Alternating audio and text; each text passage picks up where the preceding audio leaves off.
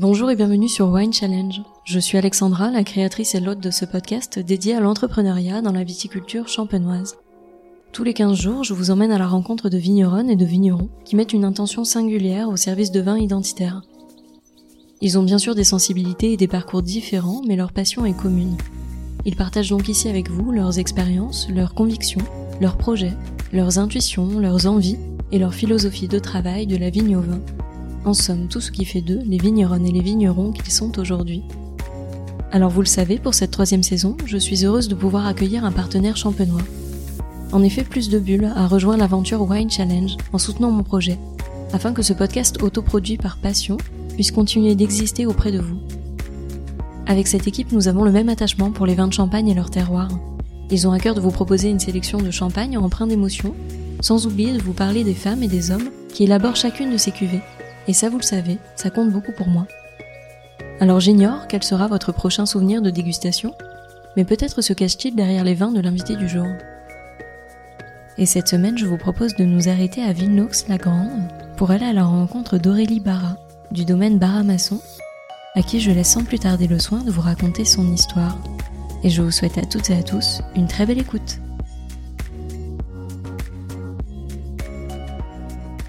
Bonjour Aurélie. Bonjour Alexandra. Merci beaucoup de me recevoir sur le domaine. ça me fait plaisir. Je suis ravie de venir à votre rencontre euh, pour en savoir un peu plus sur vous. Donc euh, pour commencer, je vais vous laisser vous présenter de la façon dont vous le souhaitez. Merci. Je suis Aurélie Barra. Je travaille avec mon mari Loïc. Nous nous sommes installés tous les deux euh, pour élaborer notre champagne en 2011.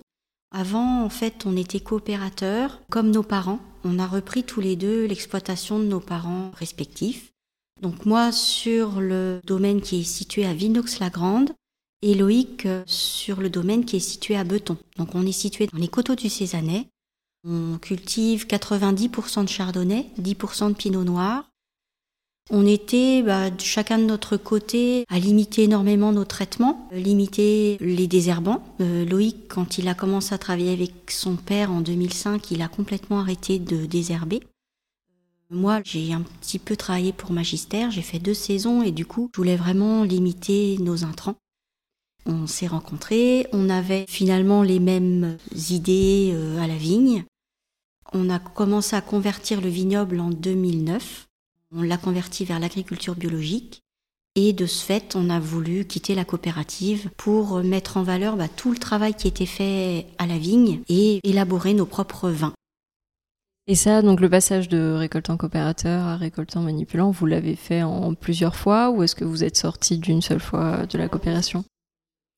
Nous avons fait le choix de nous installer euh, dans la ferme où moi j'ai grandi. Et on a réhabilité tous les anciens bâtiments du corps de ferme pour y installer bah, une cuverie, un pressoir. On a commencé les travaux en 2010 pour être prêt pour les vendanges 2011. Alors en 2011, ça a été quand même un petit peu précipité parce qu'on a fait les vendanges en août. Tout était peut-être pas tout à fait prêt, mais bon, en tout cas, tout ce qui était pressoir, cuverie, euh, voilà, on était au point et on a pu commencer en 2011. Donc on a quitté la coopérative, enfin Loïc a quitté la coopérative en 2010. Et moi, j'ai quitté la coopérative un petit peu plus tard parce que le vignoble de Vinox a été converti un petit peu après et mon contrat coopératif se terminait un petit peu plus tard que le sien. Et quel était votre état d'esprit euh, à l'époque euh, lorsque vous êtes lancé dans le bain du récoltant manipulant? On était content, content de vraiment mettre tout le travail qui était fait à la vigne parce qu'on se donnait du mal pour faire du bio. Alors même avant de faire du bio, je veux dire, on faisait le maximum, on avait vraiment toujours des beaux raisins, on limitait nos intrants au maximum. Donc euh, c'était vraiment intéressant pour nous d'être autonomes, indépendants. Parce qu'à la coopérative, à un moment donné, bah, on était un peu frustrés de travailler comme on le faisait, alors que l'ensemble des adhérents n'avaient pas cette vision-là de la viticulture. Après, euh, chacun sa vision, mais c'est vrai qu'on était quand même bien parti dans une démarche euh, plus euh, environnementale, plus vers l'agriculture biologique. Donc on était content. Et il n'y a aucun regret, même aujourd'hui. Après, c'est pas plus simple du tout. C'est plus compliqué. Il y a, voilà, on fait notre vin, mais ça, moi, j'adore. Je suis super contente. Mais euh, voilà, il n'y a aucun regret et jamais on reviendra euh, dans une culture euh, traditionnelle, on va dire. On est content de pouvoir faire les vins que l'on veut, de pouvoir vraiment mettre en valeur le terroir, chaque parcelle. Bon, il n'y a pas que du positif, parce qu'il y a aussi beaucoup de contraintes en plus, ce qui est normal, mais on est content. Et pour la conversion bio, pareil, vous aviez sauté le pas en une seule fois pour convertir l'ensemble du vignoble ou est-ce que vous étiez allé petit à petit? Alors pour la conversion bio, en fait, euh, c'est suite à une visite euh, au domaine Voët et Sorbet que Loïc a faite en 2007. Et là, il a eu euh, une révélation quand il a marché dans les rangs de vignes et il s'est dit mince, voilà, nous on était déjà au bout de ce qu'on pouvait faire avec les traitements, on désherbait déjà plus du tout. Et là, il s'est dit, bah voilà, faut franchir le pas de l'agriculture biologique. Donc en 2007, il a déjà commencé à faire des essais en agriculture biologique sur ses parcelles à beton. En 2008, il a fait un essai sur un hectare. Et en 2009, bah voilà, comme ça fonctionnait, il a engagé tout son vignoble à beton. Et moi, comme je vous disais, le vignoble de Vignox c'était pas tout à fait prêt. Donc euh, on a commencé à l'engager un petit peu plus tardivement. Mais depuis 2015, tout le vignoble est certifié bio. Alors en 2011, on a commencé à travailler sur une récolte qui était issue de raisins en agriculture biologique. Et en 2012, en fait, on est bien tombé, il y a une réglementation sur la vinification bio qui est apparue. Et à partir de là, on pouvait euh, parler de vin bio, ce qu'on ne pouvait pas faire avant. Et en fait, en 2012, nos raisins étaient bio. Donc euh, on est bien tombé aussi dans cette transition réglementaire. Notre production aujourd'hui on essaie de tirer 20 000 à 25 000 bouteilles. Là, c'est vrai que les deux dernières récoltes n'ont pas permis d'en tirer autant, mais bon, c'est comme ça. Mais on a commencé à tirer 13 000. Et là, en 2021, on a vraiment eu une grosse évolution sur nos ventes. Donc on est très content. Donc là, ce qu'on veut, c'est produire encore davantage. Parce qu'actuellement, on vend un petit peu de raisins encore aux négociants, des raisins bio. Donc euh, l'idée, c'est vraiment de pouvoir vinifier toute notre récolte euh, pour notre production. Et est-ce que vous êtes euh, attiré par la biodynamie? Je pense qu'on ne passera jamais en biodynamie. Après, on va l'utiliser s'il y a besoin. Loïc qui fait souvent des décoctions d'ortie, il utilise la silice, mais voilà, je pense qu'on ne passera pas en biodynamie. Ça peut être une aide, mais c'est pas la finalité. Nous, ce qu'on recherche, c'est vraiment laisser les vins le plus naturels possible, avoir des vins très différents les uns des autres, travailler vraiment sur le terroir. Donc toutes nos parcelles sont pressées séparément et vinifiées séparément en fût, en demi-muit, en cuvinox. Toutes nos cuvées sont non dosées pour vraiment les laisser s'exprimer telles qu'elles sont. Alors après, effectivement, il y a toujours des évolutions à apporter. Le travail en vinification, c'est plus moi qui m'en occupe. Euh, j'évolue aussi en disant, euh, il y a des choses qui ont évolué. J'ai moins peur de certaines choses. Je fais des formations, là, je suis en train d'en faire une pour essayer de réduire un peu mes doses de bisulfite, qui sont pas énormes, mais j'aimerais bien euh, réduire encore davantage. Voilà, donc on évolue. Même Loïc évolue dans les vignes par rapport au travail du sol, par rapport à optimiser les traitements, parce qu'en bio, c'est quand même ça qui sauve ou non une récolte. Donc tout est important. Donc on est toujours en recherche, en développement, on va dire. Mais par contre, euh, oui, je pense pas qu'un jour je ferai du sans soufre. Je ne pense pas qu'un jour on fera de la biodynamie. Je ne vinifierai pas dans des jarres parce que ça ne m'intéresse pas. Après, chaque vigneron sait ce qu'il aime ou pas, sait ce qu'il souhaite développer ou non. Alors faut jamais dire jamais, mais bon, voilà. Aujourd'hui, l'idée c'est de faire vraiment un produit de qualité, avoir des raisins de qualité moi, je veux pas chaptaliser à la vendange, donc euh, il faut une belle maturité des raisins. Et puis, euh, quand on a des raisins très beaux à la vendange, bah, c'est beaucoup plus facile de vinifier. Donc voilà, c'est tout un travail euh, pour vraiment essayer de faire du mieux possible pour que les vins soient les plus beaux possibles. Et en dix ans de temps, vous disiez que vous aviez évidemment évolué et que vous aviez surtout moins de peur. Qu'est-ce qui vous faisait le plus peur au début de votre carrière? C'est l'oxydation. J'ai horreur de ça. C'est un peu ma hantise. C'est pour ça que jusque-là, je travaille toujours avec euh, du bisulfite, surtout au pressurage, après un petit peu au dégorgement, mais alors c'est pour moi mieux dormir, quoi, parce que c'est des doses très très faibles que l'on ajoute. Voilà. Les levures, euh, j'utilise encore un peu de levure pour les vinifications que j'élabore en cuvinox. Alors en fût, ça y est, je suis un peu plus détendue, donc je laisse partir les fermentations. Mais en cuve, euh, j'ai tellement peur que les fermentations se terminent pas que là, j'utilise encore un petit peu de levure. Donc là, la formation que je fais, par exemple, c'est pour essayer de faire un pied de cuve. Voilà, donc euh, j'essaie de, trouver des solutions qui me correspondent aussi, parce qu'il ne faut pas se lancer dans une usine à gaz. Et quand vous avez commencé à vinifier, est-ce que vous aviez déjà une idée précise du style de vin que vous souhaitiez faire ou est-ce que ça a évolué au fil des années? Alors moi j'aime bien les vins tendus. Depuis dix ans, on vinifie de plus en plus en fût ou en demi-muit. Et là, pour le coup, ça apporte de la rondeur, de la richesse, de la structure. Mais tout le côté cuve, par exemple la cuvée fleur de craie, je veux vraiment un chardonnay très fin. Et ça, j'avais ça en tête depuis toujours. Donc euh, quand on a élaboré nos premiers assemblages, fleur de craie, je l'avais vraiment dans la tête. Grain d'argile, finalement, il s'est décliné parce que on a ajouté un peu de pinot. Les marganes, j'avais l'idée de faire un parcellaire. Ça a été tout l'inverse parce qu'on l'a élaboré, on a mis toutes les cuvées euh, que l'on avait vinifiées cette année-là. Et justement, le parcellaire, bah en fait, euh, bon, ça fait dix ans que l'on fait des assemblages et je vois pas, je ne vois plus l'intérêt de faire un parcellaire.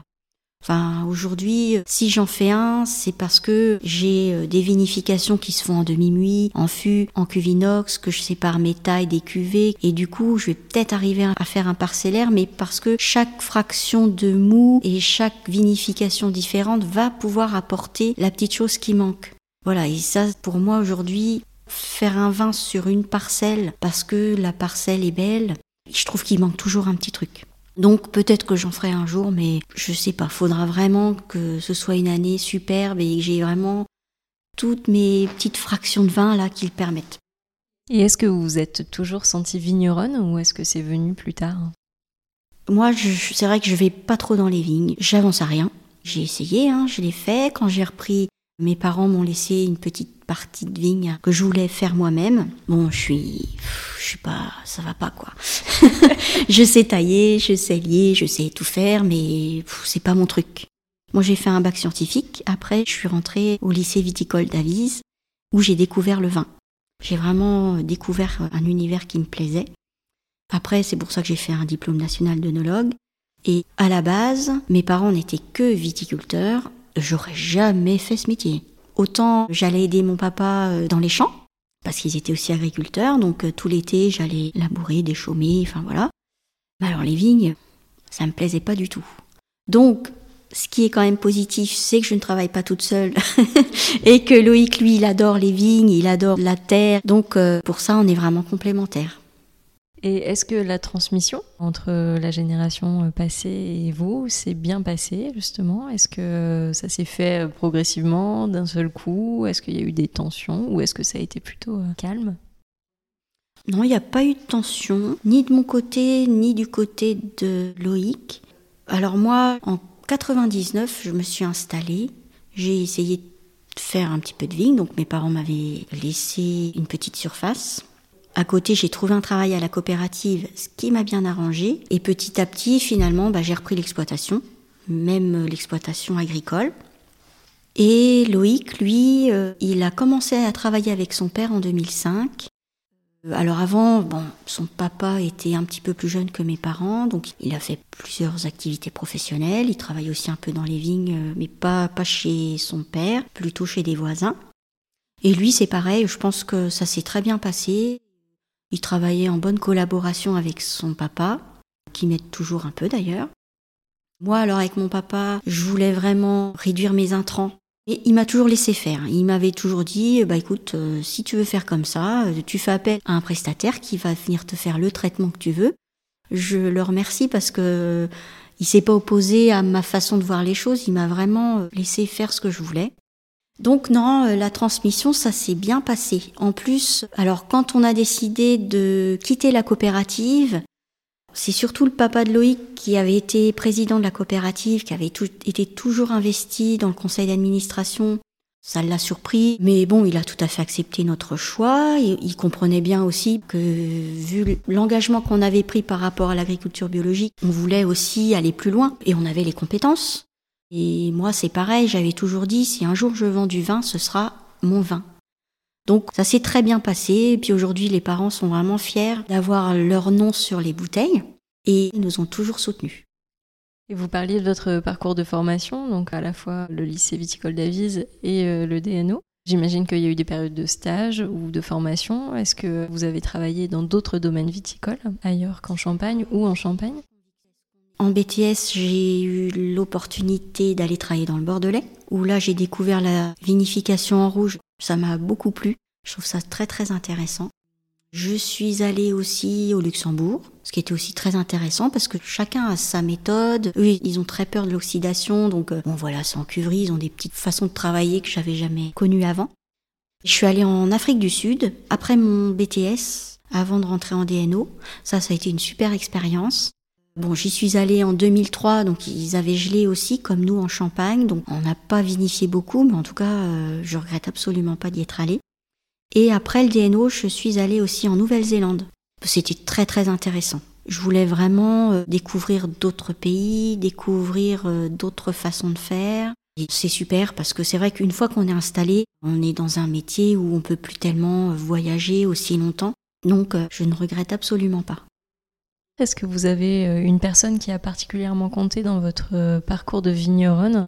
On fait partie de plusieurs groupes de vignerons l'association des champagnes biologiques, on a créé aussi des pieds et des vins. Euh, et puis toutes les personnes qu'on a pu rencontrer, finalement, j'ai essayé de prendre toutes les petites choses que je trouve intéressantes chez chaque personne que je rencontre. Donc sans doute qu'il n'y a pas une personne en particulier. Mais par contre, à chaque fois que je discute avec quelqu'un, ah, je dis tiens, ça c'est intéressant. Ah oui, tiens, ça ça peut être sympa. Et puis euh, chaque vigneron a son petit truc à lui. Enfin, même sans s'en rendre compte, je pense que vraiment, de toute façon, les rencontres, c'est toujours enrichissant d'une manière comme d'une autre et que on n'est pas fermé sur ce qu'on fait, euh, on échange beaucoup. Et quel conseil est-ce que vous aimeriez donner à la nouvelle génération de vigneronnes, vignerons? De faire euh, comme eux le souhaitent et sans prendre en considération toutes les critiques qu'on peut avoir. Enfin, je dis critiques, là je pense négatives. Hein. Euh, parce que tu as toujours les gens, nous quand on s'est installé, on a quitté la coopérative, c'était pas forcément évident, c'était pas un moment facile. Et voilà, faut aller de l'avant, il faut dire, mais ceux qui sont pas contents, bah, faut les laisser derrière et avancer et croire en ses projets, croire en ses idées, parce que il n'y a pas de raison qu'il n'y ait pas une place pour les idées de chacun. Voilà, je pense que, ouais, il faut oser et quand on a vraiment envie, il n'y a pas de raison qu'on ne réussisse pas. Est-ce que vous vous sentez entrepreneur aujourd'hui? Alors, je pense qu'on est entrepreneur parce qu'on veut se développer. Donc, à un moment donné, on ne peut pas se développer sans entreprendre. Entre Loïc et moi, c'est peut-être Loïc qui est plus entrepreneur. Moi, j'aurais peut-être tendance un peu à dire oulala, oulala, faut pas aller trop vite. Moi, je pense que chaque chose arrive à point. À qui c'est attendre Et des fois, on veut se précipiter et finalement, bah voilà, enfin, les choses qui n'arrivent pas tout de suite, euh, c'est parce qu'on n'est pas prêt. Alors Loïc, lui, veut peut-être aller un peu vite, mais en tout cas, oui, effectivement, on est entrepreneur parce que entre le début 2011 où on a vinifié et aujourd'hui, même la cuverie, elle a changé, le pressoir, on a agrandi, la cave, on l'a agrandi. Puis il faut avoir euh, des idées nouvelles et une volonté d'aller plus loin. Sinon, on n'avance à rien et ça doit être triste. Et avant de conclure cet entretien, quelle a été la dernière bouteille de champagne que vous ayez ouverte?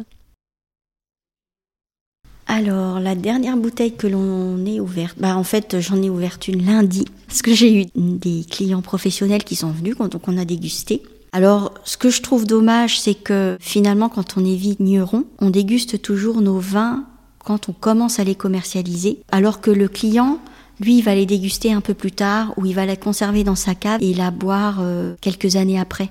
Et finalement, on a très rarement, nous, l'occasion de la boire quelques années après parce que on boit toujours les bouteilles qui vont sortir pour savoir si elles sont prêtes, pour savoir euh, voilà s'il faut doser, pas doser. Euh. Et souvent on se le dit avec Loïc. Alors on a essayé de faire une petite vinothèque, mais on n'y pense jamais quand il faut. Et on se dit zut, euh, on connaît nos vins toujours jeunes. Donc des fois on, essaie quand même de déguster nos cuvées quelques années après, mais c'est pas simple. On aime bien déguster les vins des amis, enfin ou des vignerons autres, hein, parce que c'est toujours sympa alors il y a des cuvées qu'on aime bien parce qu'on a l'occasion de dégoûter en salon et du coup on échange un peu des bouteilles avec les collègues. Et puis il y a vraiment des cuvées découvertes qu'on a rarement l'occasion de déguster. Bah, c'est toujours sympa bah, de découvrir une nouvelle cuvée, de découvrir le vin d'un collègue euh, qu'on connaît ou pas, hein, parce qu'on ne connaît pas tout le monde. C'est toujours enrichissant. C'est pas forcément toujours notre style de vin, mais bon, heureusement qu'on n'a pas tous les mêmes goûts.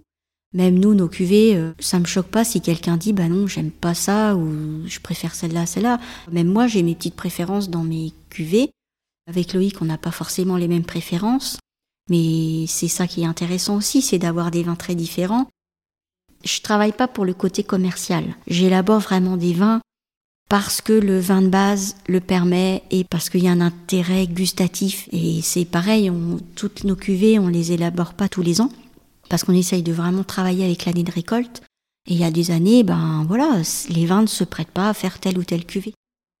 Et quelle est la dernière bouteille de vin tranquille que vous ayez ouverte? Alors, la dernière bouteille de vin que l'on a ouverte, alors j'ai fait un petit voyage de trois jours avec mon ancienne collègue de la coopérative qui m'a emmené en Savoie. Et là, j'ai découvert un vin que vraiment, je suis tombée sous le charme de ce vin. C'est un vin de chez Gilles Berlioz. Ça s'appelle les Fripons. J'adore. Et quel est votre plus beau souvenir de dégustation, tout vin confondu? Alors, je, reviens toujours à cette dégustation. C'est un champagne qui nous a plu à tous les deux. On ne faisait pas encore notre vin à l'époque, ou alors on, commençait mais on commercialisait pas. Donc je me souviens plus du nom de la cuvée, mais c'est un champagne d'Emmanuel Brochet. Et voilà, je sais pas pourquoi. Enfin, on reste là-dessus. Enfin, je reste sur ce vin qui était très très beau. Voilà. Eh ben, merci beaucoup Aurélie. Merci pour votre temps. Je vous souhaite bonne continuation dans tous vos projets. Et puis j'espère vous revoir bientôt. Eh ben, merci à vous Alexandra, puis vous aussi, bonne continuation dans vos interviews parce que c'est vraiment un projet super intéressant, c'est très très bien ce que vous faites. Merci beaucoup, à très bientôt. Merci à toutes et à tous d'avoir écouté cet épisode. J'espère vraiment qu'il vous a plu et qu'il vous a donné envie d'en savoir plus sur l'invité du jour. Vous pouvez retrouver dès maintenant toutes les informations et les références de cet épisode sur le site wine-challenge.com mais également sur le compte Instagram du podcast at Wine Challenge Podcast. Je vous donne rendez-vous dans 15 jours pour découvrir une nouvelle conversation. D'ici là, je compte sur vous pour partager vos épisodes préférés auprès de tous les amoureux du vin.